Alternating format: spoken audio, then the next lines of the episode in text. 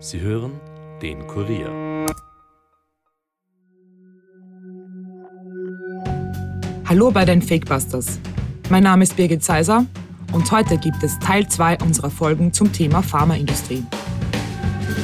Will uns eine ganze Branche krank machen? Werden absichtlich teure Medikamente verkauft, obwohl es billigere und vor allem wirksamere gäbe? Die Zahl jener, die der Pharmaindustrie misstrauen, wächst. Ärzte werden von großen Konzernen bezahlt Viele verdienen damit Zehntausende Euro. Welchen Einfluss nehmen diese Gelder auf unsere Gesundheit? Die Fakebusters haben heute einen Mann im Gespräch, der genau über diese Frage ein Buch geschrieben hat. Was passiert hinter den Kulissen der Arztpraxen? Wir versuchen heute, den Überblick zu behalten. Bleibt skeptisch, aber hört uns gut zu.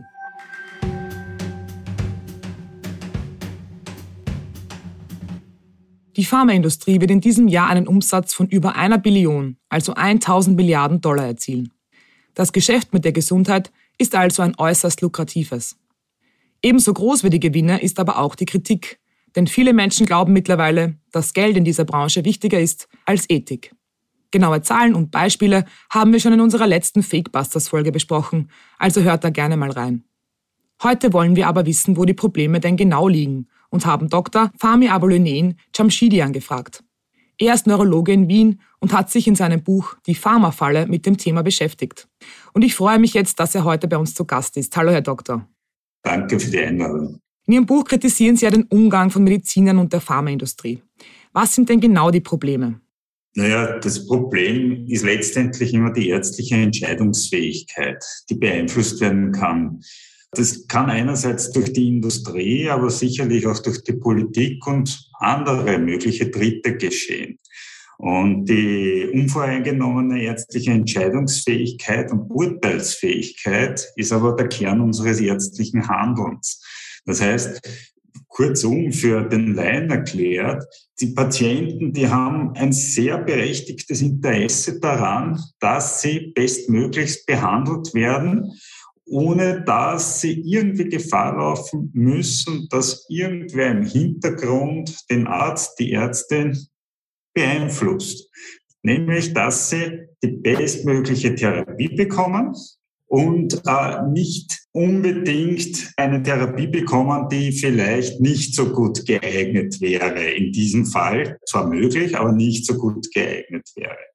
Das versteht man unter unvoreingenommener Entscheidungsfähigkeit und Urteilsfähigkeit. Um es noch ganz einfach auszudrücken, jeder, der zum Beispiel Schach spielt, soll sich mal überlegen, wie das ist, wenn man gegen sich selber Schach spielt. In den seltensten Fällen wird diese Partie dann remis ausgehen, sprich unentschieden ausgehen, weil irgendwann einmal kommt dann so mehr oder weniger der Gedanke, ich helfe mehr zu weiß, ich helfe mehr zu schwarz, und zack. Auch wenn man es unbewusst, nur unbewusst macht, ist damit eine gewisse Entscheidungsfähigkeit beeinflusst. Es ist jetzt an die sechs Jahre her, dass Sie das Buch geschrieben haben. Haben Sie von Kollegen oder den Vertretern der Pharmaindustrie seitdem auch Ressentiments erlebt? Mm, ja, Ressentiments habe ich schon vorher irgendwie äh, erlebt. Das Buch ist ja mehr oder weniger nur der Paukenschlag gewesen zu einer langen Entwicklung, zu einer persönlichen Entwicklung oder Haltung auch vielleicht. Und ich habe das Buch ja auch geschrieben und das mehr oder weniger erwartet letztendlich, dass mir starker Gegenwind entgegenwehen wird. Sagen wir es mal so, vermehrt Ressentiments so direkt eigentlich nicht. Neben Ressentiments einige wenige von Einzelnen war auf der anderen Seite aber auch einiges an Zuspruch da. Und zwar nicht nur von Patientinnen und Patienten, sondern auch von einigen Kolleginnen und Kollegen aus allen möglichen Fächern und Bereichen, auch universitären Bereichen, was mich besonders gefreut hat. Ja. Und das Buch selber, muss man sagen, sollte, wie gesagt, nur Bewusstsein schaffen. Und das ist etwas, was ich mit mir selber ausgemacht habe. Und wenn man diesen Schritt geht, dann ist es meistens immer irgendwie so das eigene Gewissen, was dahinter steckt. Gerade in Zeiten der Pandemie wird dann noch kritischer auf Pharmakonzerne geschaut. Hat sich seitdem was verändert? Also haben Sie vielleicht auch in Ihrer Praxis mitbekommen, dass da etwas anders geworden ist? Naja, nicht nur in der Praxis, sondern bin ja auch regelmäßig in den wissenschaftlichen Datenbanken und habe wirklich sehr viel verfolgt, angefangen von jeder politischen Entscheidung und äh, auch die ganzen Expertengremien etc., die Aussendungen und die ganzen Konferenzen. Ich habe ja das alles mitverfolgt. In diesem Fall muss ich sogar sagen, ist es etwas, wo ich mich sogar ein bisschen in vielen Punkten auskenne und deswegen sicherlich ein bisschen einen anderen Blick drauf habe als viele andere Menschen. Um Ihre Frage ganz konkret zu beantworten. Natürlich hat die Pandemie auch hier ganz viel bewirkt und verändert einerseits einige positive Aspekte zum Hervorheben, andererseits aber auch einiges an Negatives, was eh schon vorher absehbar war. Das ist nochmals viel mehr verschärft worden. Um beim positiven Aspekt zu bleiben, es wurde wirklich in sehr kurzer Zeit eine Menge an Impfstoffen entwickelt. Das muss man einfach positiv hervorheben. Man kann über die Impfstoffe sagen, was man will. Man kann pro oder kontras für und gegen abwägen, aber es ist schön, dass in kurzer Zeit mehr oder weniger Impfstoffe vorhanden sind. In der gleichen kurzen Zeit, sehr schön, dass es diese auch gibt, diese Möglichkeiten, gibt es einige andere therapeutische Verfahren, die direkt ebenfalls das Virus, wenn man dann schon betroffen ist und behandelt werden muss im Spital, oder mittlerweile auch schon zu Hause eingesetzt, dass diese auch verfügbar sind. Das ist ganz positiv. Was sich aber natürlich sehr verändert hat, ist die Publikationsflut, die es schon vorher gegeben hat in den wissenschaftlichen Datenbanken. Die ist jetzt mittlerweile unüberschaubar. Ich habe jetzt vor dem Interview jetzt mal kurz nochmals nachgesehen, wie viel Einträge ich unter dem Suchbegriff Covid-19 finde. Mittlerweile sind es knapp 261.000 wissenschaftliche Sucheinträge, Arbeiten, Kommentare etc. Nur zum Vergleich, Multiple Sklerose als Suchbegriff seit 1879 mit heutigem Tag 96.110 Suchergebnisse. Das zeigt einfach, wie viel in weniger als zwei Jahren mehr oder weniger publiziert wurde zu dem Thema. Und das Wesentliche ist, dass sehr viele dieser wissenschaftlichen Arbeiten ohne einen ausreichenden beziehungsweise einen vollständigen Begutachtungsprozess bereits publiziert werden konnten. Das heißt, vieles wird auch natürlich revidiert werden müssen, beziehungsweise ist noch nicht ganz fertig. Es sind präliminäre Daten. Jetzt hat man immer das große Problem bei einer Datenflut, dass man den Wald mehr oder weniger vor lauter Bäumen nicht mehr sieht. Und dass sich einiges darunter hineinschmuggeln kann, was man normalerweise so in der Wissenschaft gar nicht haben möchte. Das heißt letztendlich, obwohl die Quantität atemberaubend, bestechend ist, mehr als 260.000 Arbeiten in der kurzen Zeit, muss man sehr wohl die Qualität hinterfragen. Das heißt, auf welcher Basis und auf welcher Ratio werden in Wirklichkeit politische Entscheidungen gefällt? Auf welcher Ratio und Basis werden diese politischen Entscheidungen dann letztendlich unser aller Leben beeinflussen? Genauso wie es zuvor, vor der Pandemie, auch bei jedem einzelnen Medikament im kleinen Mikrokosmos von uns allen, wenn wir ein Medikament brauchen oder eine Untersuchung brauchen, schon immer gegolten hat. Jetzt hat das Ganze noch mehr Einfluss, noch mehr Impact auf uns alle. Das heißt also, dass man als Laie vorsichtig sein muss, äh, weil irgendwie haben wir uns ja alle in der Pandemie zu unseren eigenen medizinischen Experten gemacht und sind da plötzlich auch selbst sehr tief in das Thema eingetaucht. Viele haben zum Beispiel auch versucht, für sich selbst herauszufinden, welcher Impfstoff denn der beste ist. Ist das sinnvoll? Das Wesentliche für viele Laien muss einfach sein, zu begreifen, dass Lesen und Lesen nicht das Gleiche ist. Das Lesen einer, einer wissenschaftlichen Arbeit, das benötigt einfach viele Stunden, harte Gedankenarbeit, zum Teil auch Recherchen. Man muss ja auch die Referenzen, Zitate überprüfen, die Methodik, die dahinter steckt. Eine wissenschaftliche Arbeit zu lesen bedeutet nicht nur schnell in eine Datenbank hineinzugehen, mehr oder weniger die passende Überschrift, wenn überhaupt noch vielleicht den Abstrakt, sprich die Zusammenfassung schnell durchzusieben und den Satz, der für eine Meinung, nur eine Meinung passt, herauszupicken und daraus dann wieder ein weiteres Gedankenkonstrukt zu machen diese Arbeit, also 260.000 Arbeiten, das kann niemand mehr gelesen haben. Das kann auch niemand mehr wirklich überblicken. Das ist das Hauptproblem jetzt. Das Leben ist viel mehr als nur schwarz-weiß. Es hat ganz, ganz, ganz viele Schattierungen dazwischen. Und was für den einen vielleicht die beste Lösung ist, weil Sie jetzt eben einen Impfstoff angesprochen haben, kann für einen anderen nicht die beste Lösung sein. Man muss sich immer den konkreten Einzelfall anschauen, den man hat. Und insofern habe ich mir sehr schwer getan mit so sicherlich sehr plakativen Aussagen von einigen Experten, Expertinnen, die dann der Politik beratend zur Verfügung gestanden sind. Andererseits waren wieder einige Aussagen und wirklich extrem gute Argumentationsrückschlüsse von Expertinnen und Experten dabei, die sehr hoffnungsvoll waren, die gezeigt haben, wie differenziert eigentlich alles auch betrachtet werden kann. Aber jetzt, um ganz konkret Ihre Frage zu beantworten, es ist immer schlecht, wenn ein Laie mehr oder weniger das Schwarmwissen bedient oder ins Internet geht und selbstständig recherchiert.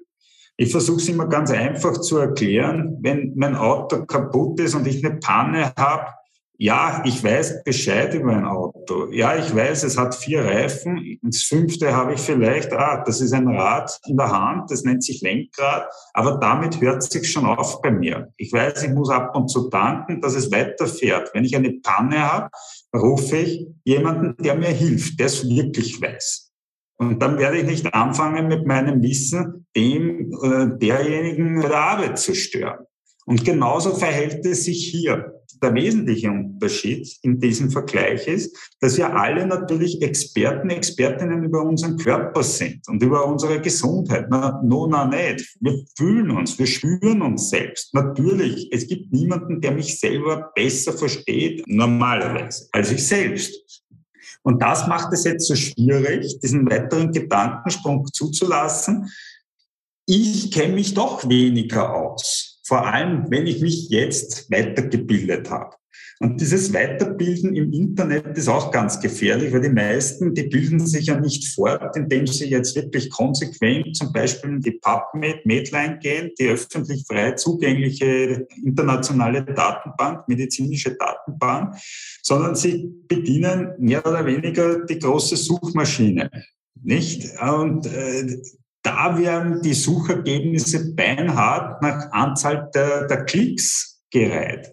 Das heißt, das, was am meisten angeklickt wird, steht meistens oben und alles andere ist der Aufmerksamkeit entzogen. Und damit entsteht mehr oder weniger nichts anderes als eine Meinung. Mhm. Und der Publikumsjoker hat vielleicht im Fernsehen manchmal recht, aber letztendlich ist er eine Illusion. Ja, weil vielleicht haben wir kollektiv als Menschheit extrem viel Wissen. Wir können Herzen transplantieren, wir können auf den Mond fliegen, mittlerweile vielleicht schon auf dem Mars oder was auch immer. Aber ich als Einzelner habe viel wenig Wissen als je zuvor wahrscheinlich die Menschen, so im Alltag. Wenn man mich im Wald aussetzt, würde ich verhungern. Man muss sich selbst ein bisschen relativieren lernen bei all diesen wesentlichen Fragen. Und natürlich darf man aber den Leuten nicht wegnehmen, dass sie sich weiter kundig machen sollen, dass sie weiter sehr aufmerksam beobachten sollen, weil man soll nicht alles glauben.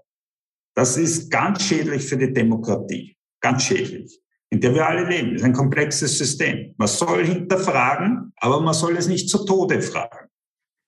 Und genau solche Sachen entstehen mit einerseits in der Wissenschaft, letztendlich gibt es ja auch eine Verzerrung, einen Bias, genauso wie es den Bias bei den Laien draußen gibt, wenn sie irgendetwas in den Computer hineinklopfen.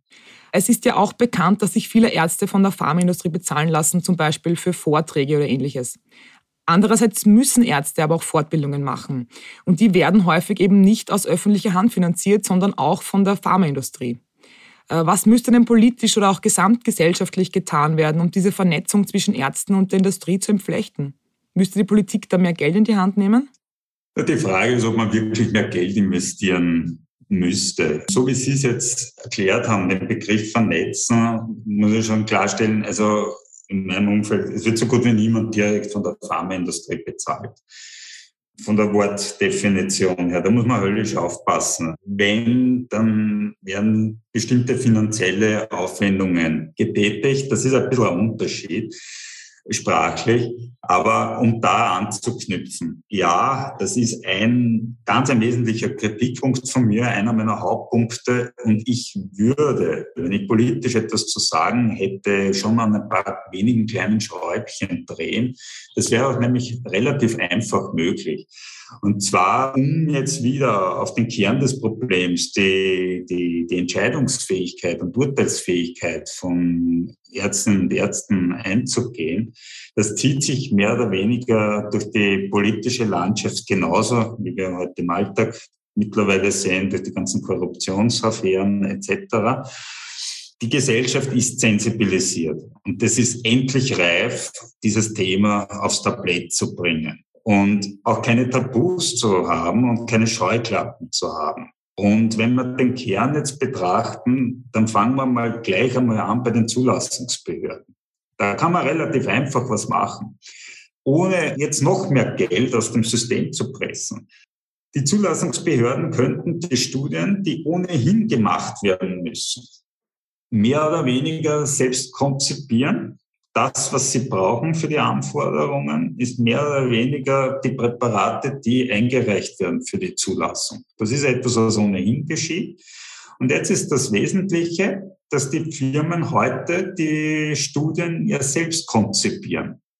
Sie dürfen selbst aussuchen, mit welchem anderen Präparat vergleiche ich mein eigenes Präparat, wer darf es durchführen, wie wir es finanzieren, wer macht die Auswertung und so weiter ist eigentlich unvereinbar. Das ist genauso wie ich selber, wenn es in einem Streitfall vor Gericht landen würde, auch nicht selbst über mein ärztliches Tun, wenn ein Patient behauptet, ich hätte ihn geschädigt, darüber entscheiden darf, ob es Legiatis war oder nicht. Das muss ein wer unabhängiger machen. Genau hier das Gleiche, wie in jedem anderen Bereich unseres Lebens auch. Die Zulassungsbehörde ist unabhängig besetzt. Das soll sie auch weiter so bleiben. Ein klassisches Expertengremium.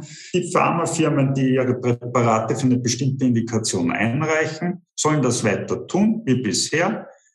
Die Zulassungsbehörde kann in dem Fall Präparate, die fürs Gleiche zugelassen werden sollen, für die gleiche Störung oder Krankheit, zusammenfassen und sie direkt miteinander in Head-to-Head-Trials vergleichen. Was Besseres gibt's ja nicht mehr. Woher kommt das Geld in dem Fall? Na, das Geld, was die Firmen vorher sowieso ausgegeben hätten für die Zulassung, für die Studien, die sie nämlich zur Zulassung einbringen müssen, zahlen sie quasi der Zulassungsbehörde, dass die das verwaltet und das Geld dann für diesen Zweck ausgibt und verwendet. Das ist das Erste. Das Zweite ist, das kann man auch gleich für Fortbildungskonten machen. Ganz einfach. Man kann für jeden für jede Ärztin, für jeden Arzt ein Fortbildungskonto installieren. Die öffentliche Hand kann, wenn sie will, was zuzahlen. Aber es werden sehr viele Fortbildungsveranstaltungen ohnehin von der Industrie, dankenswerterweise muss man sagen, auch finanziert. Auf der anderen Seite wird damit auch die Kostenspirale in die Höhe getrieben. Das heißt, die Fortbildungsveranstaltungen werden teurer, damit werden die Plätze noch begehrter und so weiter. Nee, aber was ist, wenn wir einfach jetzt haben ein Fortbildungskonto für jede Ärztin und jeden Arzt? Nicht nur in Österreich, sondern generell in der ganzen EU. Wäre doch schön. Woher kommt das Geld? Das Geld, was schon vorher ausgegeben wurde von der Industrie für Fortbildungszwecke. Nur wird es diesmal verwaltet eben von den, kann man sich aussuchen, in Österreich würden mir da auch einige Institutionen einfallen, so dass jeder mehr oder weniger wirklich vom, vom niedrigsten Chargenrang, nicht, vom ersten Ausbildungstag an bis dann rauf zur, zur höchsten Position jeder sein Fortbildungskonto bekommt. Und zwar ziemlich gleich, würde ich sagen, weil die Fortbildungsverpflichtung ist für uns alle gleich. wird gemessen in Österreich nach bestimmten Punkten, DFB-Punkten, in einem bestimmten Zeitraum. Auch international ist das üblich. Fortbildung ist notwendig. Man darf nicht rasten. Man darf sich dem Fortschritt nicht verschließen. Man muss auch immer wieder dazulernen. Man muss wiederholen. Das ist gut. Das ist das zweite Schräubchen. Das dritte Schräubchen ist, naja, Schauen wir uns einmal an universitäre Karrieremodelle. Da ist immer das Einwerben von Drittmitteln mittlerweile auf den Universitäten dabei. Ich verstehe es nicht. Was soll das? Hm. Ich kann ja nicht die, die universitäre Karriere von Einzelpersonen abhängig machen, ob sie genügend Gelder lukrieren. Ja, das hat in manchen Fällen schon natürlich auch einen bestimmten Einfluss auf die Karriere, wird es haben natürlich, dem darf man sich nicht verschließen, bewusst, aber auch unbewusst. Ich weiß nicht, ich würde das als Gesellschaft nicht haben wollen. Ich möchte wirklich von der Pike an unabhängige Ärztinnen und Ärzte haben, weil letztendlich verwalten wir Ärztinnen und Ärzte auch zum Teil, ja, jetzt zweckentfremdlich den Begriff verwalten ein bisschen, das Geld aller Beitragszahler, öffentliches Geld indem wir eben Medikamente etc. Untersuchungen verordnen und verschreiben. Manche Rezepte sind zigtausende Euro wert, aber auch jedes einzelne kleine Rezept. Die Masse macht es aus. Wir müssen unsere Verschreibungspraxis überdenken und so weiter. Und das spielt sich normalerweise immer über Geld und Einfluss und Meinungsmache. Und so hängt das Ganze zusammen. Es wirkt kompliziert, ist aber in Wirklichkeit nur komplex. Nichts anderes. Man muss es einfach nur aufdröseln in seine einzelnen Bestandteile. Und wenn wir schon bei den Drittmitteln sind und bei den Studien letztendlich und auch mit der akademischen Karriere, ist es auch nur ganz wesentlich, und das ist dann eine international wesentliche Sache, die es gilt zu ändern, dass klinische Pharmastudien die meistens hochprominent, also in Journalen, in Wissenschaftsjournalen mit hohem Impact-Faktor äh, publiziert werden, Impact-Faktor von Einflussfaktor, äh, dass die an sich aus dem Impact-Factor-Ranking, äh, aus der Reihung rausgenommen werden. Das heißt, angenommen, ich bin jetzt Studienautor von fünf Publikationen hochrangigen Wissenschaftsjournal, aber die Studien wurden alle mehr oder weniger von der Pharmaindustrie konzipiert. Und ich war der Studienautor, vielleicht der Führende. Dann muss man sich mal überlegen, was habe ich jetzt an gedanklichen, an Geistesinput da in Wirklichkeit beigetragen? Die Studie wird ja schon konzipiert. Vielleicht habe ich ein bisschen da geholfen, in vielen Fällen wird das auch schon so sein, das will ich niemandem absprechen. Aber de facto ist das ganze Studiensystem heute, Gott sei Dank, mit der evidenzbasierten Medizin, doppelblind randomisiert. Und die Auswertung wird auch von dem anderen gemacht. Also ist die Frage, ob es wirklich nicht an der Zeit wäre, auch den Impact-Faktor für die Zurechnung für eine wissenschaftliche solchen klinischen Pharmastudien nicht mehr anzuerkennen. Weil es ist nicht nur Geld, sondern es ist letztendlich natürlich auch die wissenschaftliche Karriere ein enormer Interessenskonflikt. Und um es vielleicht auch ein bisschen mit anderen Worten zu sagen, der Begriff Interessenskonflikt, der kommt ja nicht von mir, sondern der wurde ja sogar in einem sehr hochrangigen Journal erstmals eingebracht, Wissenschaftsjournal, medizinischen Journal 1993 von Thompson und Mitarbeitern. Ja? Und äh, letztendlich wenn man übersetzt, heißt es nichts anderes, dass Interessenskonflikte sind definiert als Gegebenheiten, die ein Risiko dafür schaffen, dass professionelles Urteilsvermögen oder Handeln, welches sich auf ein primäres Interesse bezieht, durch ein sekundäres Interesse unangemessen beeinflusst wird. Das kann man ganz einfach übersetzen, diese gespreizten Sätze, ursprünglich erschienen in Englisch. Ähm, wer zahlt, schafft an. Das haben wir jetzt eh in unserer derzeitigen politischen Diskussion, hören wir das dauernd. Es ist gut, dass wir es dauernd hören. Es weiß jeder. Es ist völlig klar, das liegt in der menschlichen Natur. Wer mir Gutes getan hat, dem kann ich nicht mehr unbenommen, unbefangen entgegentreten, zumindest auf einer unbewussten Ebene.